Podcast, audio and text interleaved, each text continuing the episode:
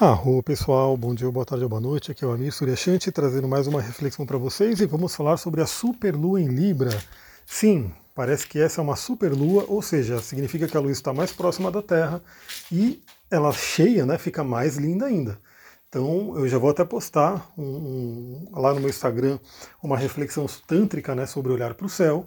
Isso de manhã, mas à noite, principalmente nessa superlua, é super válido também. Então aproveite e veja a beleza dessa lua.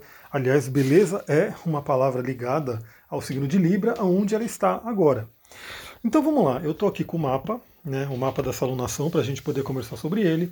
Vamos lembrar aquelas coisas básicas, né? Porque sempre tem gente nova entrando. Gratidão aí quem está trazendo mais pessoas, quem está espalhando a mensagem. E aí essas pessoas novas é bom elas estarem, né, ciente do que a gente conversa aqui. Então, primeiro que esses momentos de lua nova e lua cheia são momentos de um grande poder, são grandes portais, né, são janelas astrológicas onde você pode potencializar o mundo da energia. Então você pode potencializar uma meditação, você pode potencializar um ritual, uma magia, enfim, alguma coisa que você vai fazer nesses momentos. É, diversas traduções trabalham nesse esquema e, por exemplo, eu sempre falo do Zen Budismo, que trabalha muito com, a, com o poema do arrependimento, né, o ritual do arrependimento nesses períodos de lua nova e lua cheia para poder limpar karmas, né, karmas negativos. Então é um momento que quem quiser né, fazer um trabalho aí mágico, um trabalho de meditação mais forte, principalmente trazendo todos os temas que a gente vai conversar aqui para essa para esse trabalho, é muito legal. Né, aproveite esse momento. O que, que é uma lua cheia? Né? A lua cheia é Sol em oposição à Lua. Dentro da astrologia, toda oposição ela vai trazer dois temas importantíssimos. O primeiro tema é o equilíbrio. Então, temos aí Sol em Ares e Lua em Libra. Os dois são signos opostos, mas eles fazem parte do mesmo eixo, que é o eixo do relacionamento. É o eixo do eu, Ares, né, mundo ariano, e do outro, que é o mundo de Libra. Então, o eixo Ares e Libra fala muito sobre esse tema relacionamentos, né, que é como a gente se relaciona com nós mesmos, com os outros e assim por diante. Então já dá para entender que nesse momento esse tema de relacionamento está sendo trazido à tona, está sendo enfatizado por conta da lua cheia em Libra e também a lua cheia, é, que é uma oposição dentro da astrologia, a oposição ela vai falar também muito sobre projeções. Ou seja, muito do que a gente não consegue enxergar na gente por conta de sombras, por conta de inconsciente, a gente acaba projetando no outro. Então, o outro é um, uma grande fonte de aprendizado. É muito interessante, estou lendo um livro do Newton Bonder, né, um livro novo dele, e ele traz, o Newton Bonder é um cabalista, né, ele é um rabino, fala, fala sobre a Kabbalah, tudo, e ele traz uma informação bem interessante, uma reflexão, né, que a Bíblia ela pode ser lida em diversas, é, em diversas formas, né, então são os níveis de leitura da Bíblia. E a Kabbalah ela vai falar sobre o mundo esotérico, sobre a visão esotérica da Bíblia. E diz lá né, que Deus criou o homem, né, criou o ser humano e viu que não era bom ele ficar sozinho. E aí criou né, a mulher, criou uma parceira né, para que ele possa ter aí o seu desenvolvimento. Então, e aí e Deus também criou o ser humano, criou aí a criação dele, porque ele também não queria ficar sozinho. Né? Então o Criador não quer ficar sozinho e ele vai criando a criatura dele para, para ter um relacionamento, para estar junto. Então olha só que interessante, olha só que forte esse tema do relacionamento. Né? Não é bom que uma pessoa fique sozinha. Claro que temos aí pessoas que são monges, que são ascetas, que realmente vivem um, um tipo de vida diferente. Mas, no geral, eu posso ter certeza que 99% das pessoas que me ouvem aqui estão no bolo de pessoas que precisam se relacionar justamente porque por conta desse tema, né, projeção, que é, por exemplo, um tema da lua cheia, é muito mais fácil você fazer a sua, a sua evolução, né, o seu crescimento pessoal, porque se você tiver disposição a isso, você vai enxergando aquilo que você precisa trabalhar através do outro. Então olha só que forte. E essa lua cheia, ela está muito, muito forte no tema de relacionamento e de cura. Por quê? Porque Vênus está em conjunção com o Sol. Né? Vênus, que é a deusa do amor, né? a regente de Libra, está em conjunção com o Sol em Ares. E quem está junto ali também, eles estão numa conjunção muito forte, muito exata, é o Quiron. Então, olha que interessante, um tema que eu gostaria de trazer aqui, que eu já compartilhei né, lá no, no, no, Instagram também. Gratidão para todo mundo que curtiu, que comenta, enfim, que ajuda aí a disseminar a mensagem. Eu compartilhei uma frase do Khalil Gibran, que fala sobre isso. Mas essa lua ela vai trazer muito tema de como é importante o autocuidado, como é importante você pensar em você, você estar bem para que você possa se relacionar. Então, quando a gente fala na astrologia, temos o eixo Ares e Libra. Ares é o eu, Libra é o outro. E nessa alunação, quem está pesando mais? Justamente o lado ariano, o lado do eu. E inclusive a Vênus, que eu estou para gravar um áudio sobre, pra, sobre Vênus em Ares para vocês, eu vou gravar o quanto antes. Mas novamente eu peço desculpa porque ainda minha vida está uma loucura. Né?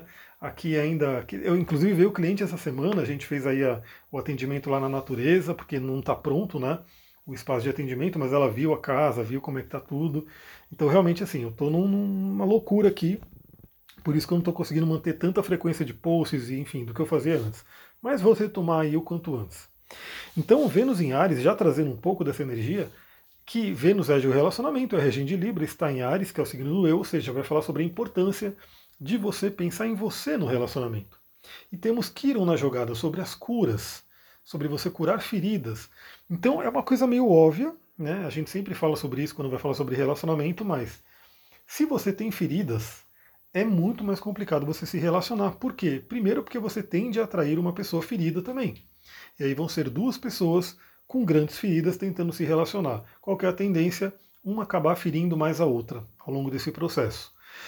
Então, se você tem feridas para trabalhar, curas né, que têm que ser feitas na área do relacionamento, é muito importante você focar a atenção em si mesma, em si mesmo, para que você possa trabalhar essa cura, se curar, se olhar, se reconhecer e aí sim se abrir para um relacionamento, para que primeiro você possa atrair uma pessoa que provavelmente também já vai ter passado por várias curas né, com relação ao relacionamento, e aí a tendência de você projetar questões nela e ela projetar em vocês é menor. Então, novamente, né, tema projeção, que vai falar sobre as oposições, é, é, muito forte, por quê? Porque quando você tem uma ferida, quando você tem algo inconsciente, a tendência de ficar projetando na parceria é muito grande. Se você ficar projetando a todo momento é, muitas feridas, muitas dores na parceria, essa relação vai ficar muito complicada. É aquele, aquelas pessoas que brigam sempre, que está todo momento brigando, que sei lá, para cada metade do tempo tá mal e metade do tempo tá boa, ou até mais, né? Tá briga, briga, briga, mas depois volta, mas aí briga de novo. Por quê? Porque possivelmente coisas não estão bem resolvidas no inconsciente que estão sendo projetadas uma na outra, e aí fica realmente complicado de se, de, de se relacionar.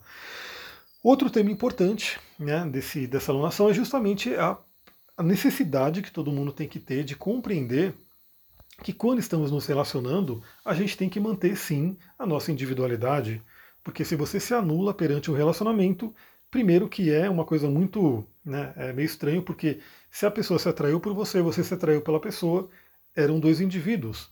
De repente, se por conta do relacionamento esse indivíduo some, ele não não está mais na relação, como é que vai ficar? Como é que fica aquela atração inicial? Então, essa Vênus em Ares, com Quirón em Ares, em conjunção com o Sol, é uma lembrança muito forte que você tem que manter realmente um, a sua individualidade presente no relacionamento. Não dá para você perder toda a sua individualidade por conta do outro, fazer uma simbiose ali e acabar sumindo, porque isso não dá certo. Né? Isso acaba, ao longo do tempo, vai ter uma consequência. Então, como a gente fala de relacionamento, algumas coisas talvez você tenha que mudar, você tenha que ceder por conta do equilíbrio, né? por conta do, do equilíbrio ali do dar e receber. E isso é também um tema da, das oposições, né, que vai falar sobre equilíbrio, mas tem que pegar assim, a essência que é o Sol, você não pode perder, você não pode abrir mão. Outros temas importantes né, nessa alunação. Primeiro que a Lua está falando com todo mundo, né? Tudo bem que não são aspectos tão fortes, mas a Lua está falando com Marte, está falando com a cabeça do dragão, está falando com Saturno, né? Então, assim, e está falando com Urano também sobre libertação, está falando com muita gente. Então o que acontece? Temos aí também Mercúrio e Netuno em peixes em conjunção nessa lua. Primeira importância disso é realmente aquela exploração do inconsciente. Como eu falei, muitas vezes projetamos feridas, sombras nossas que a gente não enxerga que estão no inconsciente no outro. E por isso que o relacionamento não vai para frente, não dá certo. Ou aquela pessoa que de repente sempre escolhe uma pessoa que no fim acaba dando problema, né? que o pessoal chama aí popularmente de dedo podre, sempre está escolhendo alguém que não vai dar certo, que não vai ser legal. Por quê? Porque é um padrão, porque dentro dela está dessa forma. E aí é aquilo que ela enxerga, aquilo que ela atrai. Então, esse Netuno e Mercúrio em peixes em conjunção é aquela oportunidade de você olhar para dentro, olhar para o inconsciente e poder enxergar tudo que está ali que de repente precisa ser trabalhado. E olha que interessante, esses dois, Netuno e, e Mercúrio em Peixes, estão em quadratura com Marte e a cabeça do dragão em Gêmeos. Quadratura, como a gente já sabe aqui, é um aspecto de tensão, um aspecto de crise, traz um atrito à mudança. Então, assim, eu diria que é um bom momento para você iluminar questões, feridas, coisas inconscientes que afetam o relacionamento afetivo e trabalhar elas, né? E colocar a mão na massa, porque Marte é mão na massa, Marte é ação. Inclusive com a possibilidade de cortar, de tirar fora aquilo que não serve mais. Então, se você perceber, por exemplo, um padrão de ciúme excessivo, e que muitas vezes esse ciúme excessivo pode vir de um padrão de insegurança, de baixa autoestima. Então é um bom momento para você olhar isso, iluminar isso, trazer a tona do inconsciente, de repente identificar as causas e pegar a espada de Marte, a espada da razão, que inclusive está em Gêmeos, né, que é fala sobre a inteligência e a racionalidade, para você cortar isso da sua vida e não ser mais travada, bloqueada por essa questão, para que os relacionamentos possam fluir. E é muito interessante porque é, como a cabeça do dragão está na jogada, vem justamente aquela reflexão que a gente traz, né? Que o relacionamento ele é parte da nossa evolução, ele é parte da nossa correção da alma. A cabeça do dragão, né, para quem não sabe, dentro da Kabbalah, da astrologia cabalística, é chamada de Tikkun. Tikkun é a correção da alma. É, o Tikkun que a gente tem que fazer em nós mesmos. Qual que é a nossa correção? O que, que a gente tem que mudar? Para onde a gente tem que caminhar?